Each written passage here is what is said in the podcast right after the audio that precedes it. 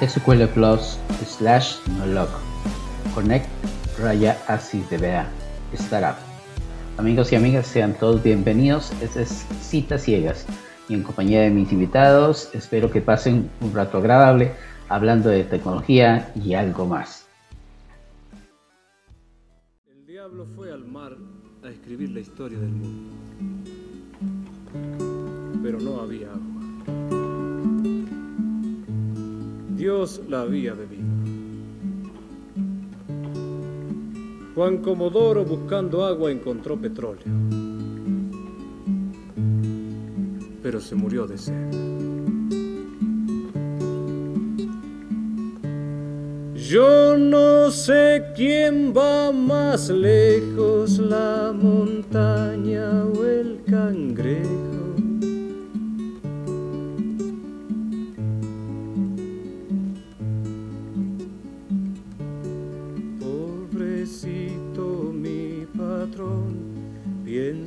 Que el pobre soy yo. La, la, la, la,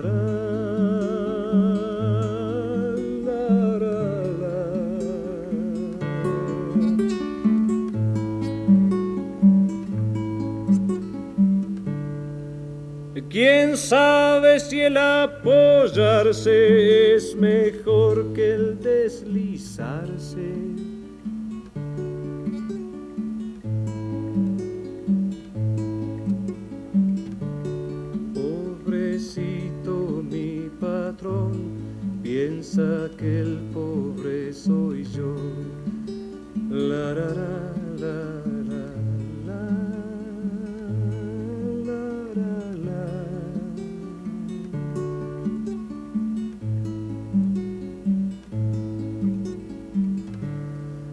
Más que el oro es la pobreza, lo más caro en la existencia.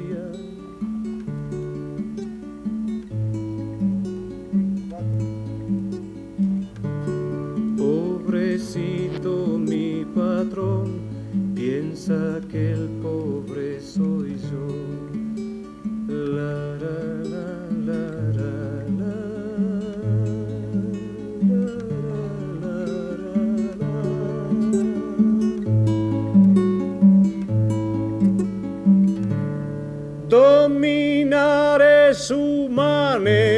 y así nadie se libera.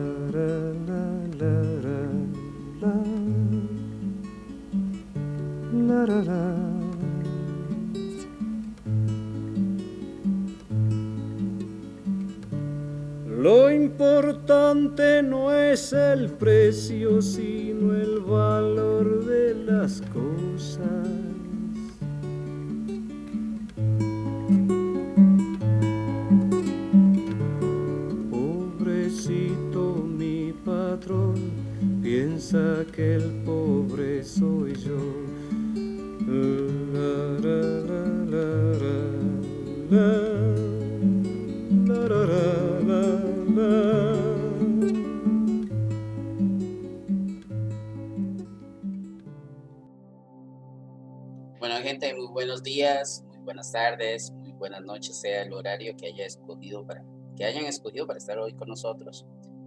Para hoy tenemos un programa sumamente especial. Tenemos una invitada de aquí de mi país, de Costa Rica. Tenemos a la psicóloga Silvia Cruz, a la doctora Silvia Cruz, quien tiene más de 13 años de experiencia en temas como clínicas del dolor, del dolor y terapeuta en procesos de duelo.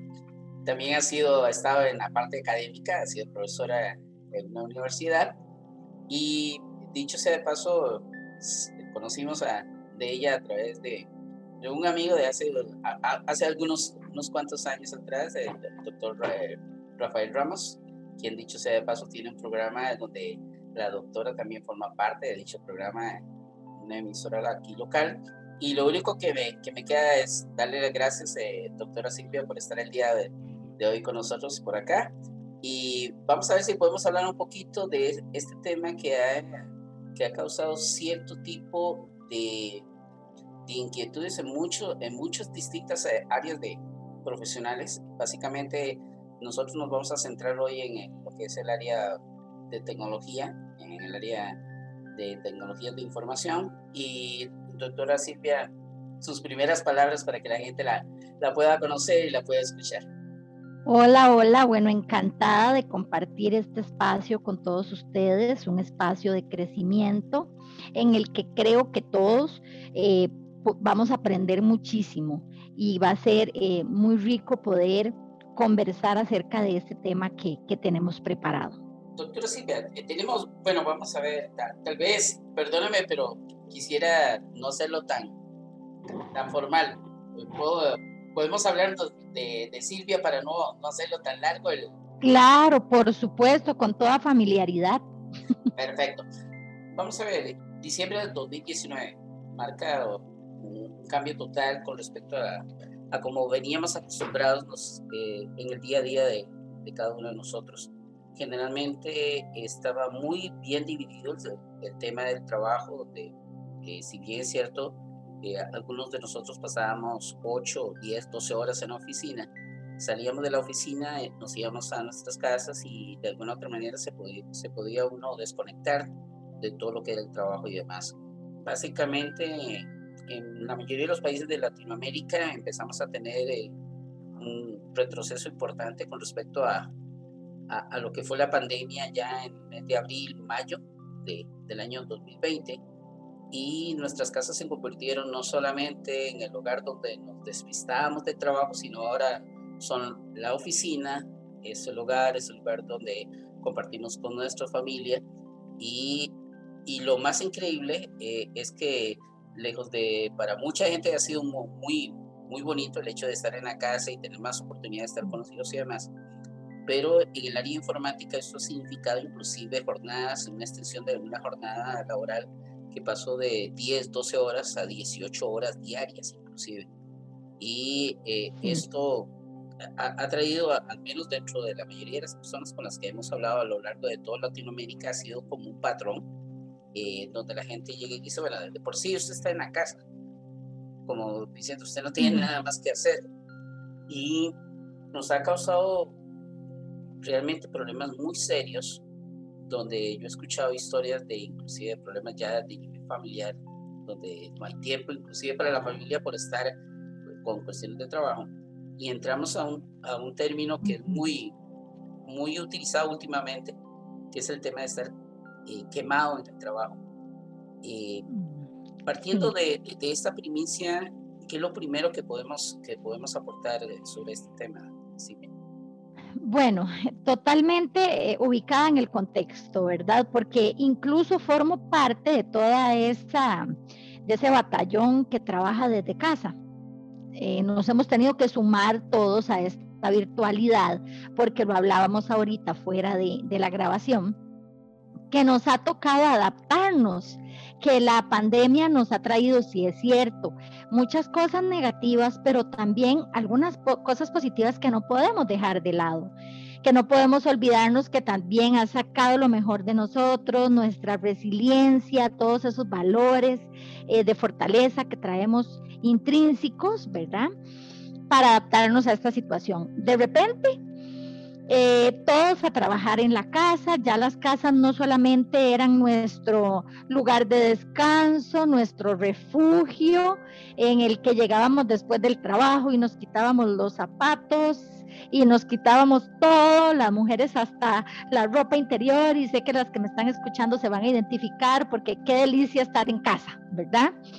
De repente eh, se convirtió en mi oficina también mi habitación ya no es solamente donde yo descanso, veo mi serie favorita y me acuesto en mi cama a tomarme un té, sino que también ahí a la par una computadora, estoy recibiendo llamadas. Eh, si es que tenemos un espacio para hacerlo aparte, ¿verdad? A muchas personas les ha tocado en la cocina, en la sala o donde eh, eh, haya la posibilidad de tener el espacio de su oficina, ¿verdad? Porque hasta eso Las empresas se supone que tenían que tomar en cuenta que cada uno de nosotros tengamos un espacio adecuado, pero hay que ser conscientes y darnos cuenta que en muchos hogares no existe esa posibilidad. Entonces, la computadora, donde sea, ¿verdad? O el teléfono, donde sea. A partir de ahí, entramos en un confinamiento, en un confinamiento no solamente físico, sino que también social, emocional, que nos ha llevado a experimentar muchos síndromes, entre ellos uno, que es el que Ronald menciona, el de estar quemado. Y yo digo, eh, hay muchos que no estamos quemados, a estas alturas ya estamos chasparreados, ¿verdad? Eh, porque hay personas que no se han dado cuenta que necesitamos hacer esa separación de espacios, que aunque estemos dentro de la casa trabajando, también tenemos que tomar nuestros espacios de descanso, de ocio, de desconexión. Y el hecho de no separar los espacios es justamente lo que ha hecho que experimentemos estrés crónico, fatiga, irritación, personas con trastornos del estado de ánimo, trastornos ansiosos, incluso trastornos depresivos severos que nos ha, nos ha traído todo esto. Y, aquí, hay un tema importante, de, de, hecho, eh, algunas revistas especializadas en temas de, de, gestión de personal y demás de los Estados Unidos indicaban hace un mes que aproximadamente cerca del 28% de, de los empleados de oficina en los Estados Unidos ya habían regresado a, dichos lugares. Sin embargo, había una oposición importante con respecto a la gente a volver, porque de hecho la pandemia hizo cambiar mucho eh, el tema de dónde eh, nosotros vivíamos, a dónde acostumbrábamos a vivir. De hecho, eh, hay un fenómeno curioso, no, no sé si, si estás enterada, pero el mes pasado, 4 millones de personas en los Estados Unidos presentaron su carta de renuncia. Y presentaron su carta de renuncia porque dentro de eh, los comunicados de las empresas que indicaban de que ellos esperaban que ya para el mes de septiembre, final de septiembre, octubre, el 100% de toda su gente estuviera trabajando nuevamente en oficinas. Y muchos de ellos se habían adaptado, habían salido de las ciudades se habían ido a vivir a lugares mucho más lejanos por el tema de que podían realizar sus trabajos vía remota. Han dicho de que, bueno, que esa cantidad de personas que, renunciaron en, un mes en los Estados Unidos, en el mes de, mayo, eh, que es tal vez uno de, los, de, las estampillas más grandes que se han eh, establecido, y daban varios fenómenos. Uno de ellos decían que muchos habían tomado la decisión de renunciar ya en el año 2019, pero la pandemia los, los hizo detenerse un poquito y ahora que estamos volviendo a una supuesta normalidad, solicitaron a sus empleadores continuar en el estado actual trabajando remotamente y este les dijo, no, mire, es que tenemos un problema.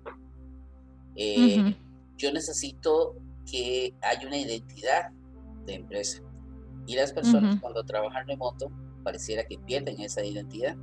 Y entonces, entre, las, entre los más conocidos, eh, muchos, muchos de ellos dicen que al menos se requiere que para poder haber el 70% de los directores de empresas en los Estados Unidos, dicen que se requiere al menos que haya de 3 a 5 días la persona estando en la oficina para que haya una identidad de marca, esa como tal. Entonces, todo eso está generando mucho cambio. En nuestro país, curiosamente, nosotros somos muy pequeñitos y no tenemos tal vez esa, esa, esa, dificultad de trasladarnos tanto de un lado para otro. Pero, sin embargo, aún así han habido cambios de ese tipo. Hay muchas personas que se han ido a vivir a la playa, trabajan remotamente desde la playa. Tengo varios compañeros que, que, han experimentado eso y se sienten felices de la vida. Pero, ¿qué hace, qué, hace a una persona, en este caso, eh, en cuestión de, es que no estamos hablando ni siquiera dos años, estamos hablando 16 meses, 18 meses, cambiar tan radicalmente su estilo de vida? ¿Qué, es lo que hay detrás de eso? ¿Estábamos desconformes con lugares donde trabajábamos? ¿Estábamos desconformes con nuestra rutina? ¿O nos estaba matando la ciudad? Yo creo que hay, que hay como una mezcla de factores, ¿verdad, Ronald? Em, bueno, como te decía al principio, yo soy una de esas personas que se adaptó a la virtualidad. Em, yo tenía un trabajo de oficina de 7 de la mañana, 4 de la tarde, tenía que salir todos los días, em, ver qué me ponía, con quién dejaba mis hijos, levantarme antes para alistarme el almuerzo y llegar del trabajo a también preparar todo para el día siguiente y demás. Teníamos una rutina, todos teníamos una rutina que con el asunto de la virtualidad primero fue como un choque, ¿verdad? Cuando nos dijeron, van a trabajar desde la casa. Y uno, pero ¿cómo se hace eso? ¿Cómo yo voy a dar terapia en la casa? En mi caso. Eh, los demás, ¿cómo voy a hacer reuniones en mi casa? ¿Cómo voy yo a recibir a mis clientes de manera virtual? Y la gente no entendía, ¿verdad?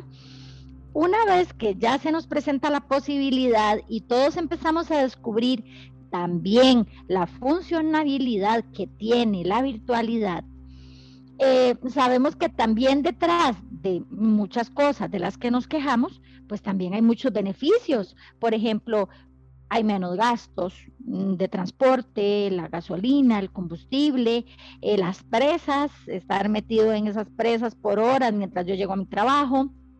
El hecho de no tener que ver todos los días que me pongo, porque algunos hasta trabajan en pijama desde la casa, ¿verdad? Y en sandalias. Em, algunos desde la playa, como bien lo decías, otros desde la montaña, porque se pueden ir para donde quieran y pueden estar en el, su lugar preferido trabajando. Eh, todas estas personas son las que han aprendido a enfrentar el reto de la virtualidad e incluso le han encontrado la parte bonita, ¿verdad? a, la virtualidad, porque tienen esas facilidades. ¿Qué es lo que hay detrás de todo eso? La adaptación. Definitivamente nuestra capacidad de adaptación. También resalta que puede ser que me di cuenta que en mi trabajo no me sentía tan cómoda como yo creía, que tal vez eh, las, las, lo que yo consideraba como beneficios en mi trabajo, que me dieran el café, eh, los 10 minutos del receso en la mañana y la media hora de almuerzo, wow, qué beneficios. Ahora veo que en la casa, ah, no, en la casa tengo más beneficios, ¿verdad? Puedo quedarme más rato tomándome un café. Sin embargo, todo esto, Ronald, eh, tiene, eh, es una línea muy transparente que tenemos que, que tomar en cuenta donde lo considero como un beneficio y donde también se puede volcar en mi contra, en el sentido de que, por ejemplo, si tomé 10 minutos más de café en la mañana, sé que lo tengo que reponer. Entonces, a veces es en este momento cuando a las personas les dan las 9 y las 10 de la noche, todavía conectados porque no han terminado su rutina del día laboral, porque se la jugaron con sus espacios, ¿verdad? Entonces, eh, definitivamente este es un, un vaivén, ¿verdad? En el que todos nos hemos tenido que acomodar, pero que como ha traído cosas positivas, pues también tiene su parte negativa, ¿verdad? Quiero, que, quiero hacer aquí, eh, Silvia, como, como ir marcando un poco el, tema de, la cancha, porque como digo, no todas las profesiones son iguales. En el tema de tecnología, hay, eh, hay una situación importante, es que ningún tipo de proyecto se dejó de lado, todos los proyectos continuaron según la, programación que estaba. Y lo que he ido escuchando, inclusive yo, yo mismo lo he visto en la empresa donde yo trabajo, las personas que no están dentro del rama de tecnología y que de alguna otra manera son las que coordinan proyectos, están a, cargo de, de, ¿qué te digo?, de, de, algún tema que tiene que salirse con, con un tema de regulación o demás, eh, pasan todo el día muy ocupados, porque el tema de la virtualidad eh, es increíble, pero antes nos reuníamos. Ahora no nos no, dejar, no dejamos de reunirnos, o sea, se pasan las ocho horas reunidas y entonces muchas veces lo que eh, nosotros nos preguntamos es, bueno, ¿y en qué momento voy a trabajar? Entonces, han encontrado una facilidad inmensa ciertas personas para llegar y decir, bueno, su horario de trabajo es de 8 a 5, pero de 5 a 8 de la noche yo hago reuniones. Y usted tiene que estar presente porque necesito coordinar lo que se está haciendo. Porque necesito que usted me, me alcance, eh, me alcance eh, el nivel. Y como tengo, el gran problema que, que, hemos estado, y es a lo largo de toda Latinoamérica que he estado viendo esa, esa situación, porque me lo han comentado, es que se amplió considerablemente la jornada laboral en el sentido de que parece que antes no sabíamos gestionar tan eficientemente las reuniones, los objetivos no quedaban tan claros, pero ahora en la virtualidad eh, todo el mundo tiene eh, tal vez el, el, pretexto de llegar y decirles, bueno, vean, la está, está grabada. Si hay algo que no le quedó, claro, vuelva a ver la reunión y mañana tenemos seguimiento. Entonces, como te digo, si bien es cierto, como te digo, antes uno llegaba y se quedaba y, cuando uno hacía el trabajo, eh, yo escuchaba mucha gente que, inclusive mi hijo que también trabaja en informática y, ellos llegaban y decían, no, hoy tenemos eh, UEFA for Champions. entonces, todo el mundo llegaba y decía era que no voy a ir a trabajar, pero porque quiero ver el partido de la, de, la UEFA, de, la Champions, y después en la noche recupero las horas porque no tengo un horario eh, fijo, es un, es un horario, horario flexible, pero la gente que trabaja en, en las oficinas o en empresas directamente que no están como consultores en empresas norteamericanas donde no son rígidas en el horario, el horario, como digo, independientemente, pase lo que pase, empiezas a las 8 a las 5 termina y después de las 5 vienen las reuniones que no tuvieron calendario.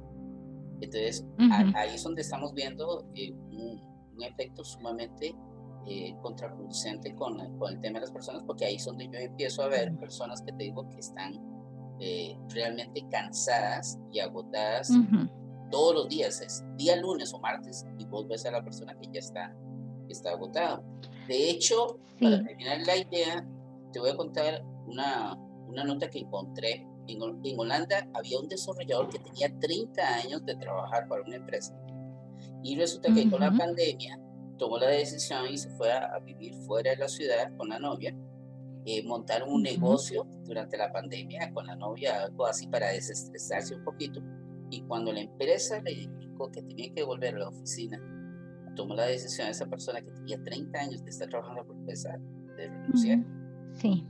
Y entonces él, que dijo que no, era, que no era lo relevante para él el trabajo, lo que más relevante era que había descubierto que, que podía tener tiempo para hacer cosas que realmente quería y que el trabajo no era definitivamente lo que él estaba obligado a hacer.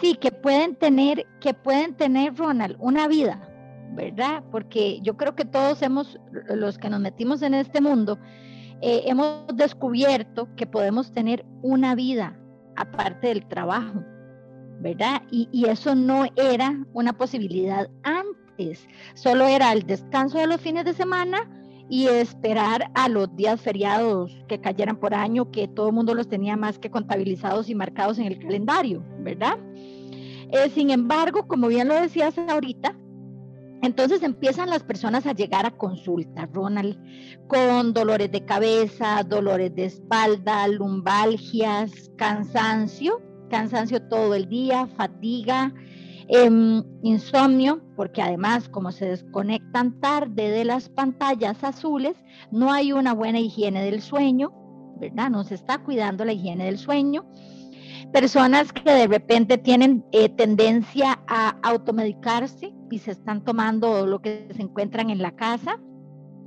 irritables, que ya no, yo, esto, yo no era así, tan irritable, o, el familiar le dice a uno, no, es que está insoportable, no se le puede ni hablar, ¿verdad? Em, bueno, y vamos viendo a lo largo de la, de, la narración de los síntomas que esta persona se encuentra en un síndrome de burnout, ¿verdad? En un síndrome de cansancio, cansancio, fatiga crónica, un síndrome del quemado. ¿Por qué? Precisamente por esto que decíamos, porque no se establecieron límites. Em, las empresas, muchas de las empresas, según yo he también podido ver en mis pacientes, están trabajando por objetivos y por metas. ¿verdad? Para, para entonces, no importa si la persona eh, no la tengo enfrente, pero tiene que cumplirme las metas y los objetivos. No los tengo a todos aquí vigilados en, en la oficina, en la empresa, pero tienen que estar cumpliendo sus objetivos, ¿verdad? Esto ha hecho también que entonces eh, las personas se sobrecarguen de labores, eh, se desconecten más tarde, se levanten más temprano, eh, trabajen más con tal de cumplir y entonces de repente encontramos que la persona se enferma también, ¿verdad?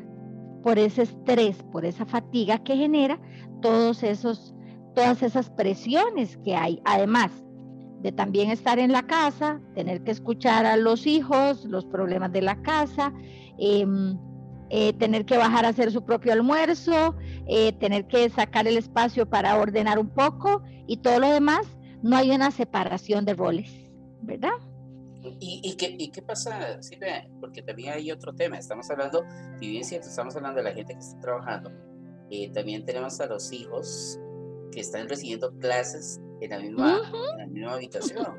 Y aquí hay un tema también eh, que es muchas veces, eh, yo, yo, le digo a la gente, bueno, uno, uno, ha aprendido a irse acomodando, pero cuando, en el caso, por ejemplo, en el caso mío, bueno, pues somos tres, eh, somos cinco personas, eh, mi esposa uh -huh. hace las labores de, de, la casa, la limpieza, la, la parte de la cocina, uh -huh. se encarga de toda la parte de, de, de, gestionar todo el hogar y demás. Por otro lado, mis hijos eh, están, estaban a, a veces en clases, luego estaban trabajando en otro horario, el otro estaba trabajando.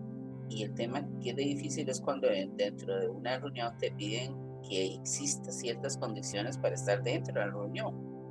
Porque uh -huh. el, el, Como el, silencio, por ejemplo. Exacto, eh, a, a, eso donde voy, entonces existe, yo he visto una presión enorme en las personas por crear un ámbito que realmente no existe, porque las casas son bulliciosas, hay bulla. Sí. Sí, Ronald, ese es un aspecto súper importante. Y vieras que recuerdo justamente un caso de una muchacha que atendía al principio de la pandemia.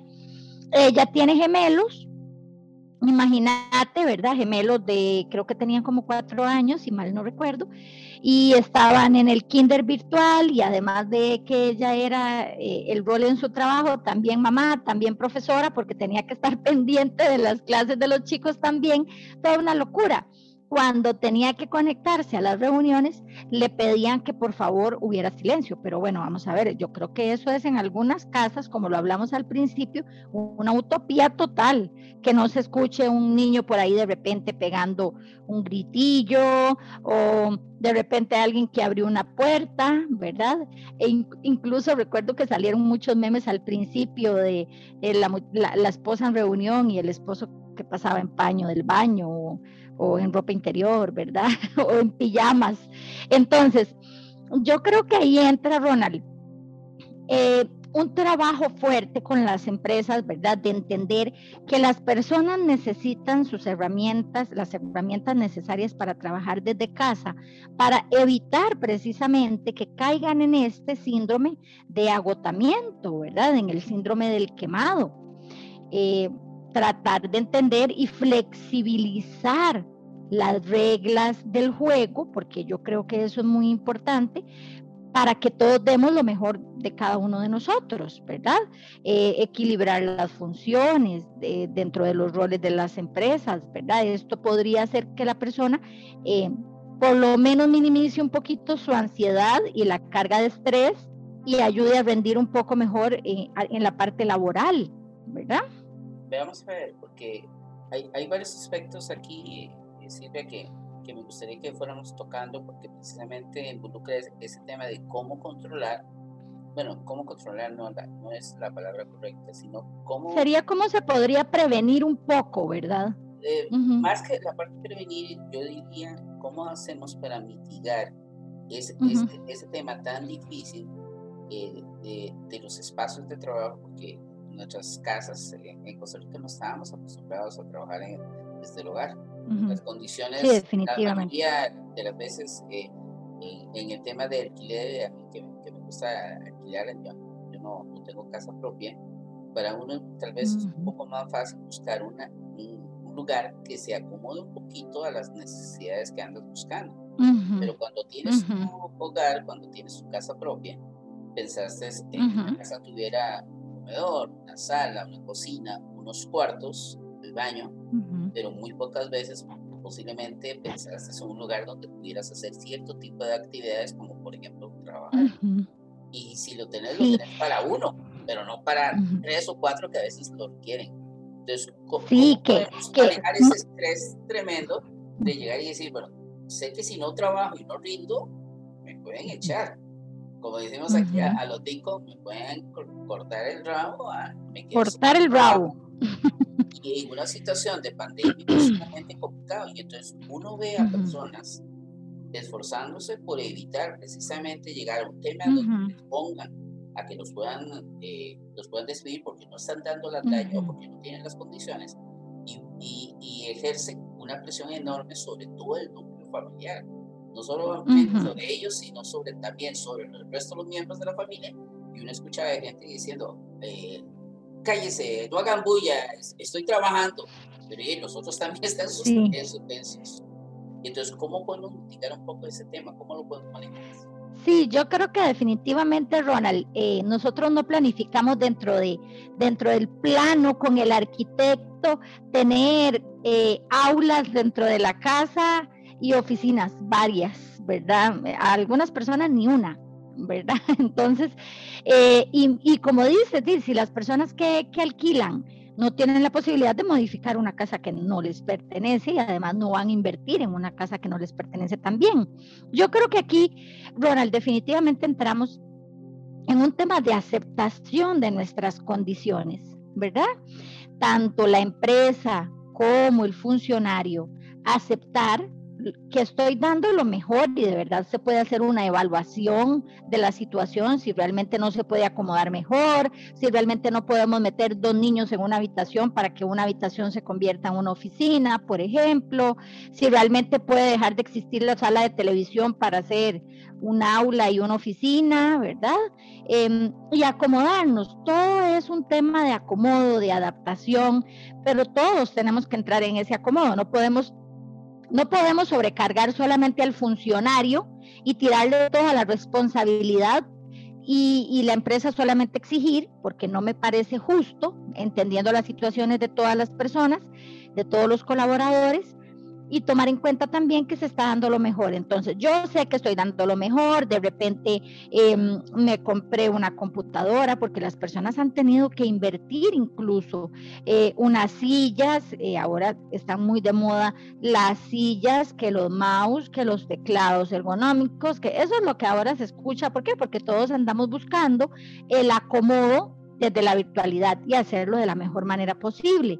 Pero entonces, aceptar. Bueno, yo creo que sí, hasta aquí pude llegar yo y de verdad lo estoy haciendo de la mejor manera, pero definitivamente mi casa no es una oficina, es una casa. Y tengo niños que no puedo callar todo el tiempo y tengo también espacios que no puedo quitar de mi vida porque son parte de mí, de mis roles. ¿Verdad?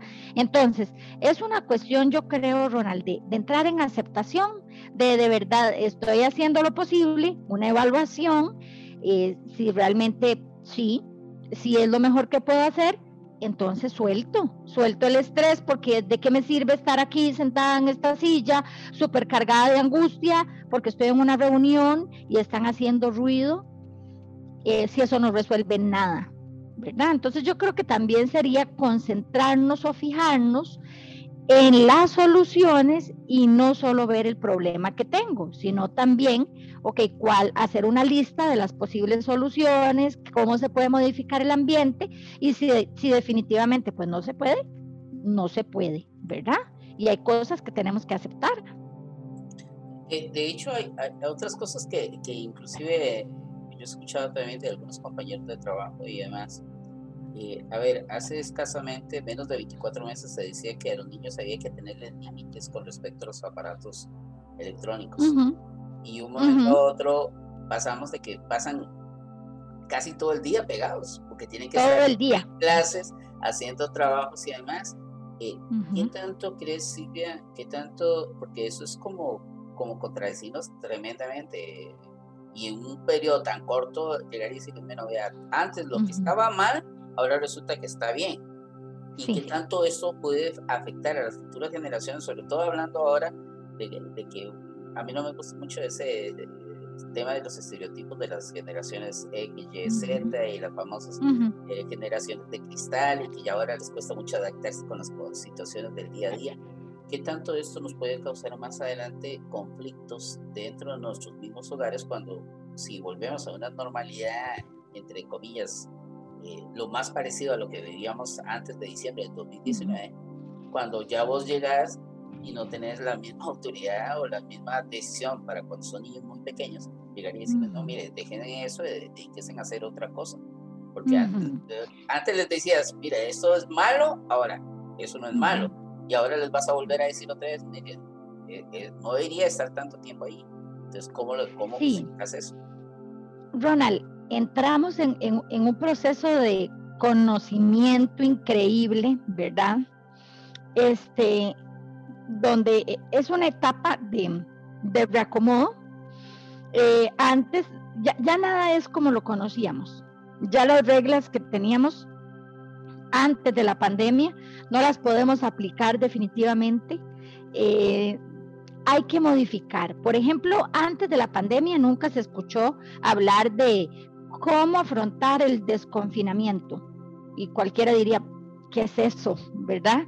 Ahora entendemos que las personas incluso les tenemos que ayudar a salir del confinamiento, o sea, el desconfinamiento, ¿verdad? Por ejemplo, también eh, antes jamás se, escuchaba hablar de que eh, hay que ayudarle a una persona con el síndrome de la cabaña. ¿Qué es el síndrome de la cabaña? Hemos estado encerrados tanto tiempo que a muchas personas les genera angustia salir, les da miedo ir al supermercado, eh, experimentan trastornos de ansiedad mientras compran la feria, porque tenían demasiado tiempo de no salir, ¿verdad? Entonces, al igual con los niños, los límites tal y como los conocíamos antes ya no existen. Tenemos que adaptarnos. Ahora, no les podemos decir que estar frente a la tecnología todo el tiempo es malo, como era etiquetado antes, ¿verdad? Porque el problema aquí son las etiquetas, bueno, malo, bueno, malo, ¿verdad? Eh, sino más bien hay una utilidad. Estamos en las clases, pero después de las clases nos tomamos un recreo, vamos a leer un libro, vamos a pintar, vamos a desconectarnos un ratito, porque además la vista lo va a agradecer, ¿verdad? El cerebro lo va, lo va a agradecer también. Y el niño también necesita su espacio de juego, su espacio de socialización con las demás personas en la casa.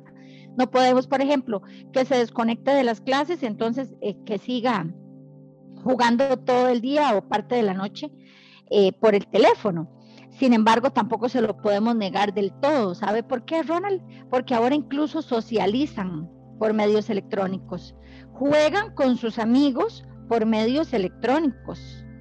Hacen sus reuniones por medios electrónicos. Yo tengo un adolescente con el que me ha tocado adaptarme a eso. Bueno, mami, terminé las clases, pero ahora vamos a jugar un rato play, todos los amigos. Eh, y uno dice, es que es la única forma que tienen de socializar, ya no pueden ir a la casa de fulanito, decirle, tráigalos todos aquí, les hago palomitas y hamburguesas, ya no podemos hacer eso, ¿verdad?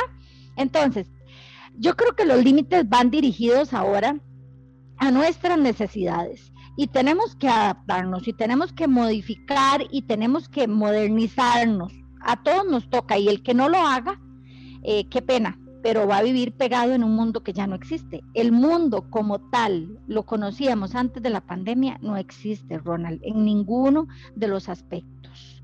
Y eso va a generar, como bien lo decías hace un rato, generará cosas que enfrentar, por supuesto.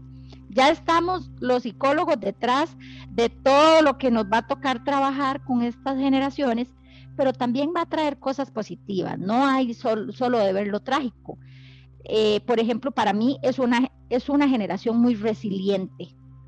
Si ellos aprendieron a llevar clases virtuales, a entregar sus trabajos, a escuchar a sus compañeros, a jugar por esos medios, yo creo que eso les va a dar una capacidad de adaptarse a muchas otras cosas en la vida y eso es muy bueno también. ¿Y, y, qué hacemos con, ¿qué, ¿qué, hacemos? Porque a pesar de que hemos tenido 16 meses bajo este bajo este esquema de, de, vida, teniendo la, a, teniendo a la tecnología como aliado y no como enemigo, como lo veíamos antes de diciembre, también hay una gran cantidad de la población que es que yo les llamo los analfabetas digitales, que no están tan metidos dentro de, de todo esto y, que se han visto excluidos de todo ese montón de ventajas que, que, han surgido a partir de esto.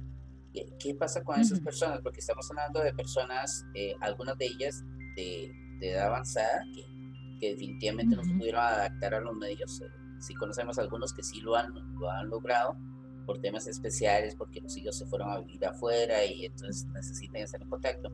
Pero hay un grupo importante, que todavía no, no forma parte de ese grueso contingente de personas que yo les llamo los, como te digo, que les llamo los analfabetos digitales. ¿Qué, va, qué va a pasar con esas personas en el futuro en esta nueva sociedad digital?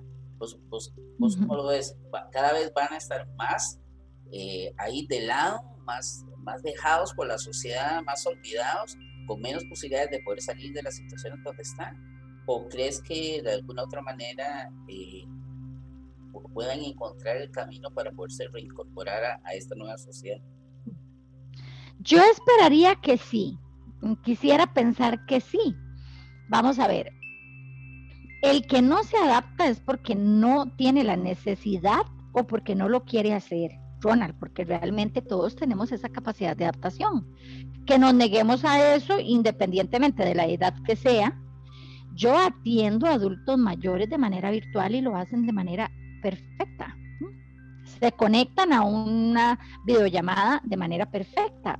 Simplemente es cuestión de que tengan guía, alguien que tenga paciencia, que se les explique cómo hacerlo una y otra vez, ¿verdad? Porque ellos necesitan que se les explique de esta manera y que se cree la necesidad. Vamos a ver si es una persona que no tiene necesidad para nada de la tecnología, de conectarse por medio de una videollamada, de trabajar, de saludar a un hijo que está en el extranjero, pues no lo necesita, ¿verdad? Y si no lo necesita, no se va a ver obligado a experimentarlo, ¿verdad? Pero yo creo que estos son los menos de la población.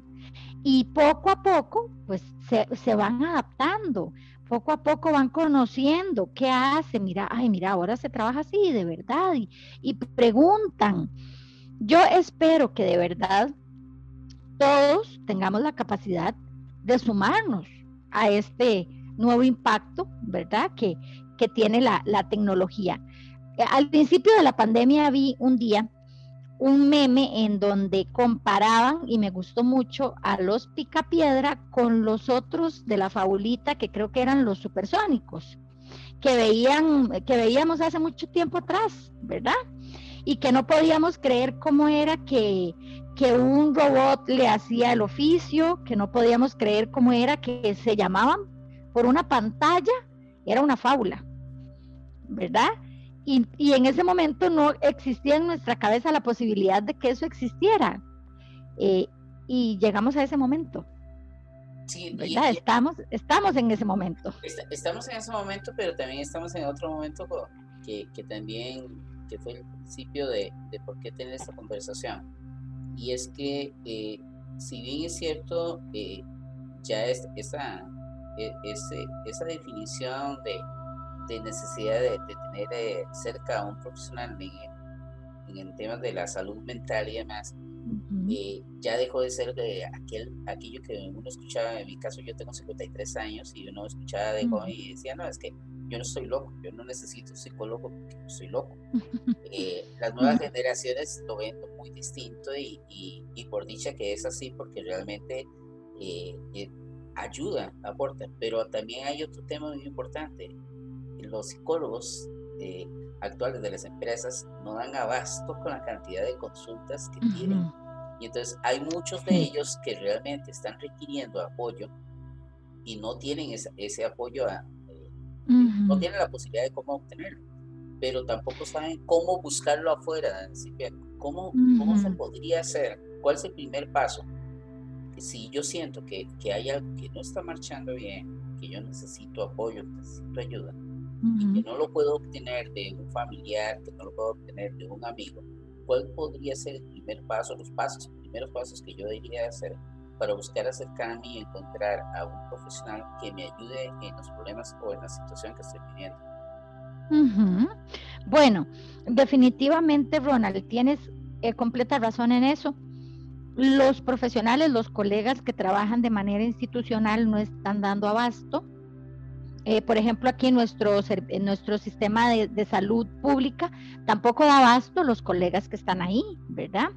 Yo, yo insto de verdad a la población que nos está escuchando, ya sea nacional o internacionalmente, que no esperemos a que un sistema de salud nos dé esa ayuda. Si realmente tengo la posibilidad de buscar, de buscar la ayuda, bueno, ¿cómo hacerlo?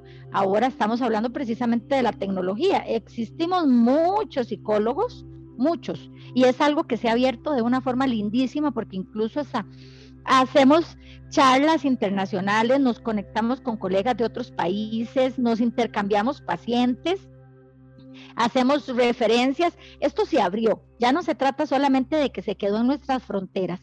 Podemos buscar un profesional incluso especializado en el tema que yo necesito. Eh, si no hay en mi país, me meto simplemente en el buscador a, ver en dónde lo puedo conseguir, ¿verdad? ¿Y, cómo lo contacto? Bueno, hay muchas formas ahora de contactar, ¿verdad? Eh, el, internet, por medio del WhatsApp, ¿verdad? Este, muchas formas, buscar en las redes sociales, que la mayoría de nosotros tienen sus redes sociales, además que también hay redes sociales muy dinámicas en donde ponemos consejos diarios, recomendaciones. Entonces, se trata de buscar. Ahora, si realmente yo me siento muy mal y siento que necesito ayuda porque no, no pude solito, no pude leyendo las recomendaciones que ponen los psicólogos en sus redes sociales, no lo logré, quiere decir que hay algo más que hay que trabajar. Y ahí es el momento de no esperar a que un sistema de salud público venga y me ayude, porque podría esperar muchos años y para la salud mental eso no es, no es bueno. La salud mental es algo que no puede esperar, Ronald. En algún momento nos va a pasar la factura en nuestro físico. El cuerpo va a empezar a hablar, a psicosomatizar todas esas cosas que yo no hablé, que yo no expresé, que yo no trabajé en ese momento.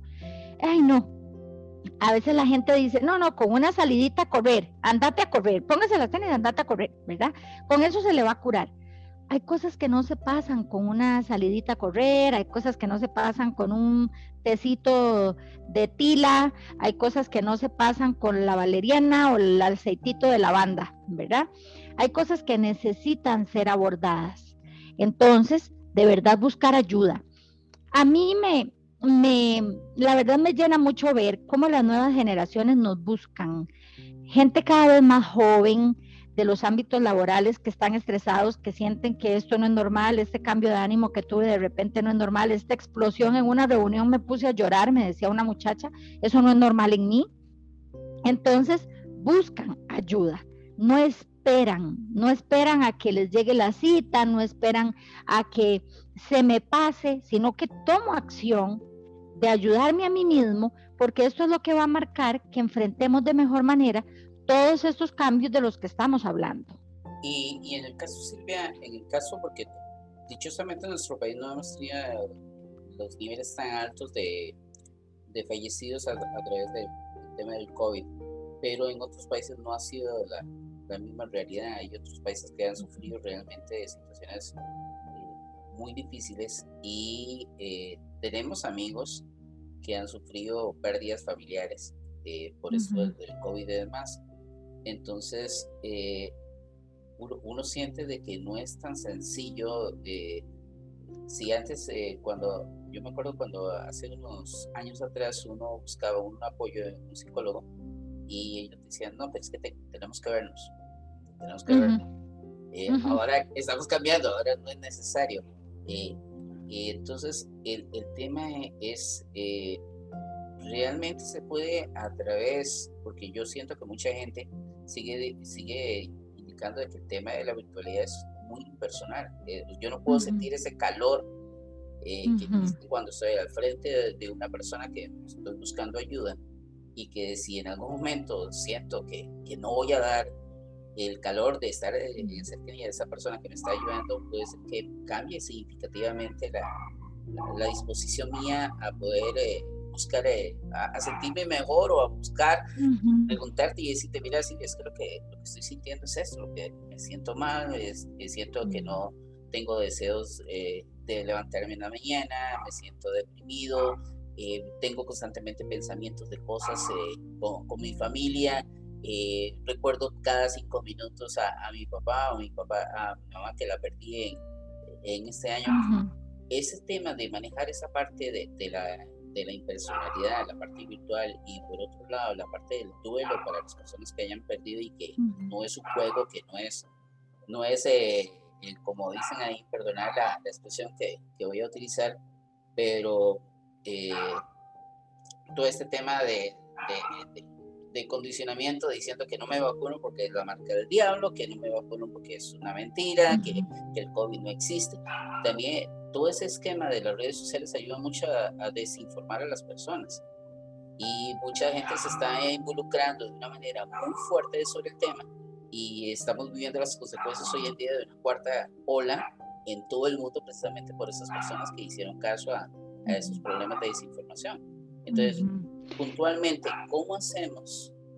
¿Cómo hacemos para, para, para que esas personas que en la actualidad no han podido sentirse tan cercanas a poder encontrar un tema de, de, ayuda y cómo hacemos para poder mejorar eh, en el tema de cómo sobrellevar el hecho de que hayamos perdido a un ser querido en, en este proceso.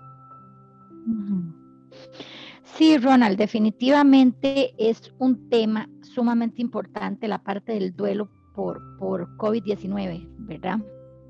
Es todo un tema bueno, de hecho, les comento que mi especialidad es precisamente esa, el enfoque hacia el duelo, hacia el abordaje del duelo. Em, eh, hemos tenido que estudiar incluso las nuevas particularidades de este tipo de dolor, eh, de este tipo de dolor emocional, porque es una pérdida muy diferente, em, es una pérdida más cruel, es una pérdida con más distancia, es una pérdida incluso que se da en la soledad ¿verdad? De, de mm, unas habitaciones de hospital, aunque nuestros personales de salud en todos los países estén tratando de dar lo mejor, definitivamente no pueden acompañar a cada una de las personas que ha muerto, ¿verdad? Y eso genera un sentimiento enorme de dolor en los dolientes. Eh, esto nos ha obligado a capacitarnos para trabajar este tipo de dolor y de enfrentarlo de una manera diferente. Yo quiero, yo quiero decirles especialmente en este programa que no minimicemos ese duelo. Una muerte causa una marca eh, muy fuerte y muy dolorosa en nosotros. No es simplemente se murió y ya. ¿Verdad? Eh, siga adelante, es normal que duela, es normal que llore, es normal que no coma, es normal que no duerma.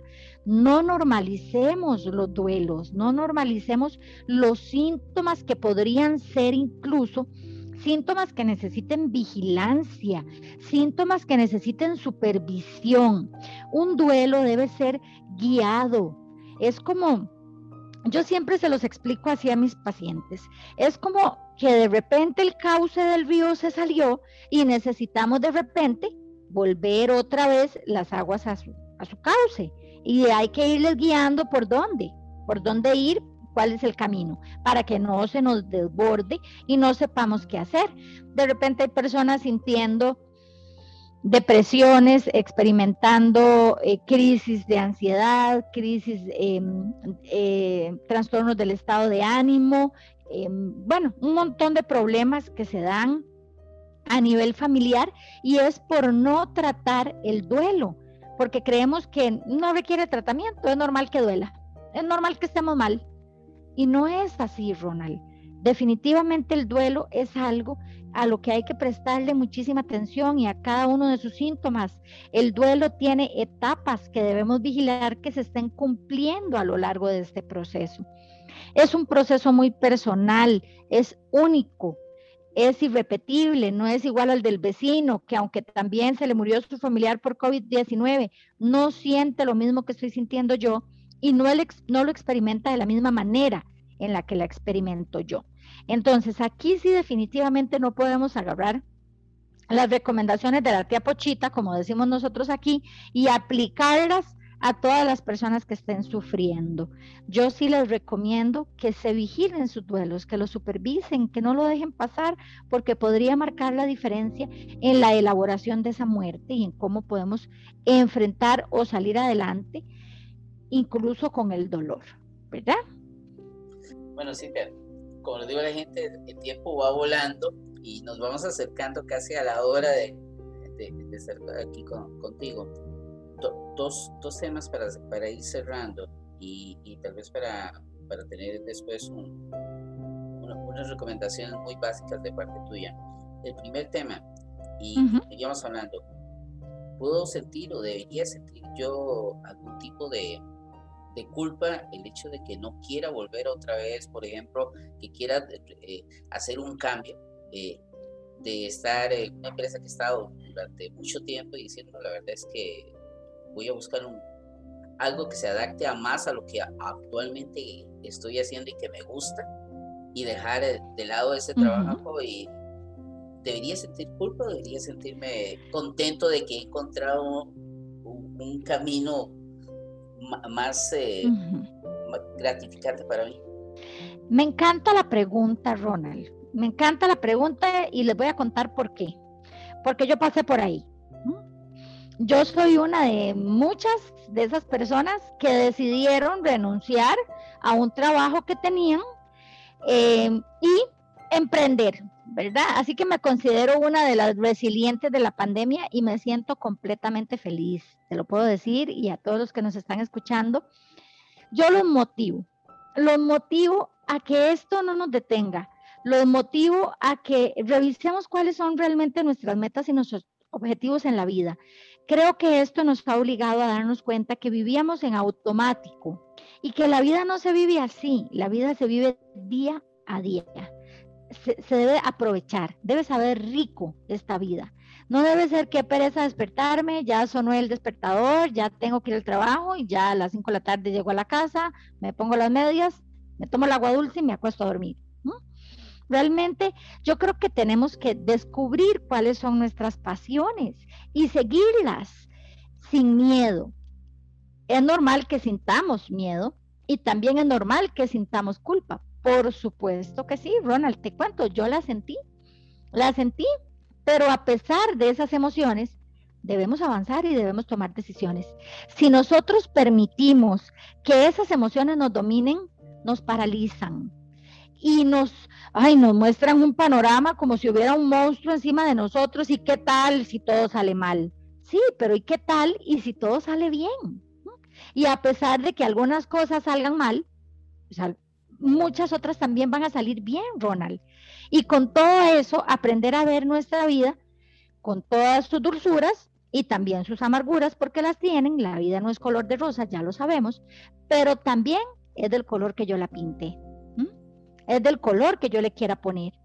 Yo creo que llegó el momento de que todos tomemos las riendas de nuestra vida y definamos. Conozco también muchas personas que no han renunciado a sus trabajos, pero también decidieron emprender a la par de su trabajo, tienen su emprendimiento. Y entonces se realizan también por ahí, ¿verdad? Eh, porque entendemos que no todo el mundo puede renunciar de repente eso se entiende, pero sí buscar cuáles son sus pasiones y no vivir en automático, Ronald, romper con esos patrones de pensamiento de que, ay, es que la vida es tan difícil, que vivimos escuchando eso, ay, es que esta vida es tan difícil. Sí, es difícil, pero también es hermosa y hay que aprender a vivirla tal cual ella es día a día. Sí, sí, no, y, y, también es, eh, hay una filosofía, yo digo a la gente, vos vivís para trabajar o trabajás para vivir. Son cosas totalmente distintas. Hay gente que definitivamente eh, uno los ve y están como en una rueda de, de un hámster y todo el día, dele, dele, dele. En automático. En automático, como tú dices. Y, y a final de cuentas eh, es muy difícil porque en ese proceso automático no nos damos cuenta de, las pequeñas cosas que realmente nos hacía felices. Y con eso quiero ir cerrando el, tema de hoy contigo, que es que eh, muchos de, nuestros compañeros, eh, la mayoría nosotros teníamos, eh, ¿qué te digo? Era, era, como, como tres o cuatro que estábamos por encima de los 50 años, un grupo de 40, un grupo de 30 y unos de 20 y somos bastante y eh, teníamos muy acostumbrados y era, era, un grupo muy, muy bonito en ese sentido que cuando uno llegaba a la oficina, el abrazo, eh, ese apapacho que a muchos les, les causaba, tal vez venían un poco bajos de la casa y, y ellos mismos decían, bueno, esto me hizo sentir bien, me hizo sentir otra vez que, no soy solo, que, que, tengo mis problemas y todo, pero que hay gente que me puede ayudar y que hoy a 18 meses no lo hemos vuelto a vivir, no hemos vuelto a vivir aquel apapacho, aquel abrazo, aquel apretón de manos y muy posiblemente no lo volvamos a ver. Hay, hay algunos que están muy contentos de que no tengamos que tocarnos, que no tengamos que, que, que, intercambiar nada, porque así es como viven, pero hay otros que realmente nos hace falta ese calor. Eh, sí. ¿Qué, ¿Qué podemos hacer por el momento para poder eh, de alguna otra manera no reemplazar, porque nada es reemplazable, nada, nada de alguna otra manera reemplaza a la otra cosa. Pero para aquellas personas que se están sintiendo aisladas, que se están sintiendo solas en ese proceso, y que en el caso eh, hay, hay compañeros de trabajo que en 18 meses no hemos, si hemos llegado dos veces a la oficina por alguna condición especial, ha sido mucho.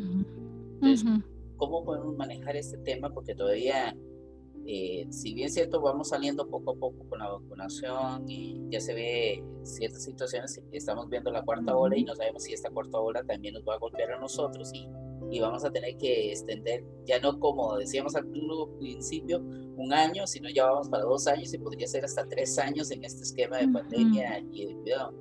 ¿Qué podemos hacer para, para, para poder trabajar eso? Sí? Yo creo que, Ronald, muy importante y para empezar, sobre todo, no ponerle tiempo a esto. Porque si nosotros nos ponemos un tiempo y ese tiempo no se cumple, nos vamos a frustrar. Entonces, eh, yo creo que va a pasar cuando tenga que pasar, o más bien nos tocará adaptarnos a todos los cambios que esto ya trae. Eh, definitivamente tenemos que aceptar que estamos en una nueva realidad, en una nueva vida, como lo hablamos hace un rato, y nos tenemos que acomodar, ¿verdad? Ahora, existen muchas maneras de estar cerca, Ronald, y no necesariamente implica que nos toquemos, el apapacho, darnos la mano, ¿verdad? Yo creo que eh, existen muy bonitas experiencias en grupos de amigos que han tratado de estar cerca. Por ejemplo, yo te cuento, yo tengo un grupo de amigas, colegas de la universidad a las que quiero muchísimo y algunas están fuera del país, otras estamos aquí, pero hemos tratado de buscar la manera de hacer nuestras tardecitas de café de manera virtual y por aquí nos conectamos y tomamos cafecito. Las hemos hecho nochecitas de, de vinito también para contarnos nuestras cosas, ponernos al día. Em, tratamos de enviarnos un obsequio en el cumpleaños de cada una. Siempre nos reuníamos para celebrar, pues ya no, pero sí nos hacemos llegar un presente Em, algo que identifique a esa persona y que le haga sentir ese cariño. Entonces yo creo que se trata de ser creativo, Ronald, y no de caer siempre en el no se puede hacer nada, ya estamos lejos. Estar distanciados socialmente no significa que ya no existamos o no significa que no nos podamos dar afecto de otras maneras. Lo que pasa es que hay que buscar esa manera de llegar a los demás de que esa persona se sienta querida, se sienta atendida, se sienta escuchada, ¿verdad? Se sienta importante. Y no necesariamente, pues, con el abrazo que estábamos acostumbrados a darnos antes. Bueno, sí, ahora sí, eh, bueno, ya, ya, ya nos, nos pasamos un poquito, más bien te agradecemos profundamente que todo lo que nos has eh, logrado conversar la noche del día de hoy. Lo único que me, que me quedaría, Silvia, es eh, tal vez si tienes algún mensaje de, de cierre, algo que podamos eh, aportarle a la, gente con respecto a cómo, cómo manejar los próximos días, a relajarse un poquito, cómo trabajar el tema este de, todo lo que hemos conversado acá. Y que también nos, digas cómo te pueden contactar en caso de que, de que alguien necesite un apoyo, una ayuda de parte tuya eh, cómo te pueden localizar y en qué redes estás eh, o eh, en, qué, en qué número te pueden ubicar. Si, bueno, ya ahora prácticamente ya casi nadie da números de teléfono. Es más sencillo de llegar y decir, bueno, búsquenme en tal lugar y a, través de ahí van a ver, tener mi información. en las redes sociales, como lo decíamos hace un rato, ¿verdad? Entonces, tal vez sí, sí, sí, sí, sí, procedemos a, a, lo mismo para ya irte irte liberando y, dándote las gracias por, por, esos ratos, por esos minutos. Bueno, yo encantada, Ronald. No se preocupe por el tiempo porque yo estoy aquí muy cómoda. Este, sí, sí me gustaría darles algunas recomendaciones con respecto al síndrome del, del, quemado, ¿verdad? Lo que, lo que comúnmente, y hemos hablado durante el, el programa, el burnout, ¿verdad? ¿Por qué? Porque sí está generando muchas afecciones de salud. Entonces, tal vez darnos cuenta que tenemos que identificar cuáles son los factores que están haciéndonos daño, esos factores que están alimentando ese síndrome, ¿verdad? Por ejemplo, largas jornadas, no tomar mis espacios de descanso, la posición en la que estoy trabajando, la presión toda esa de la que hablamos al principio, de, querer dar más de lo que realmente puedo dar. Em, podría ser también saber cuáles son mis habilidades y hasta dónde, y mis límites, y hasta dónde yo puedo llegar, para ponerme un alto también en el camino y no forzarme más de la cuenta. Establecer relaciones positivas con los compañeros de trabajo a pesar de que estemos distanciados, que era lo que hablábamos hace un rato.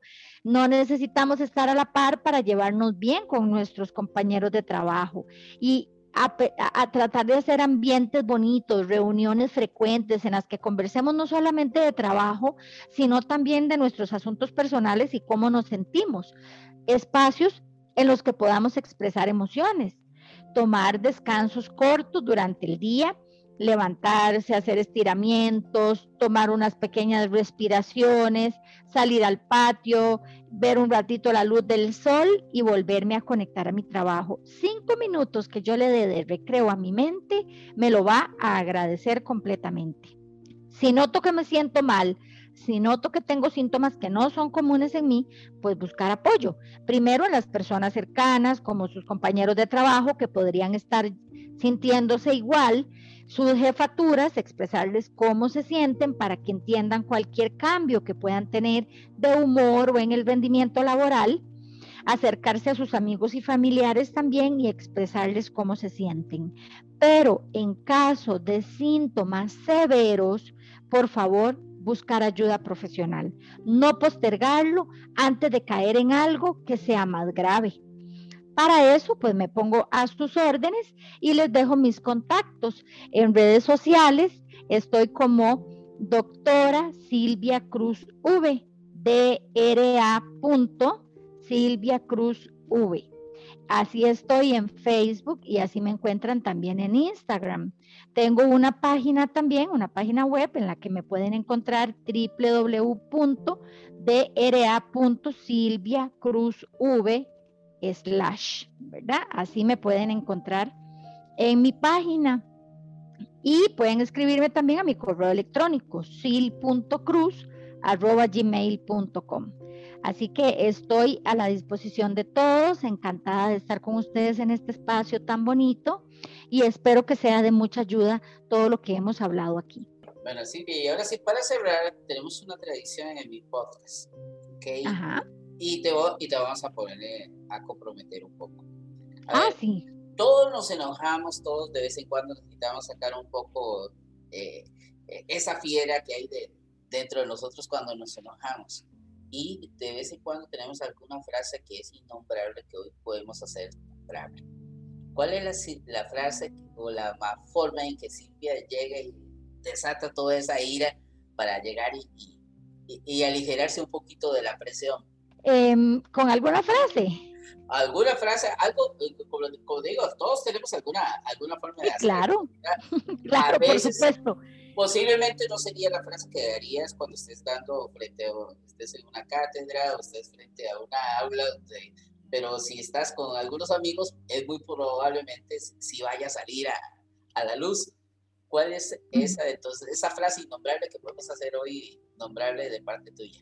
Sí, yo, yo cuando estoy enojada, ya como sacadita un poquito de mis casillas, porque además es normal que todos nos enojemos, es una de nuestras emociones primitivas y hay que aceptar el enojo también, ¿verdad? Mi frase es cuando ya estoy muy enojada, es la, una de muy, muy popular tica manda huevo, Ronald, manda huevo ya. Ya, ya, ya, hasta aquí llegué, ya me obstiné. y pongo abajo y suelto todo y me voy a tomar un café, que es algo que me encanta, me da mucho calor, me acerca a mí misma y me conecta. Así que manda huevo y mi café. Por hoy, nuestro tiempo de procesamiento ha finalizado. Este System Ciega, el podcast oficial de Oracle de BACR.blogspot.com. Nos hablamos en el próximo ciclo de CPU. Sit down y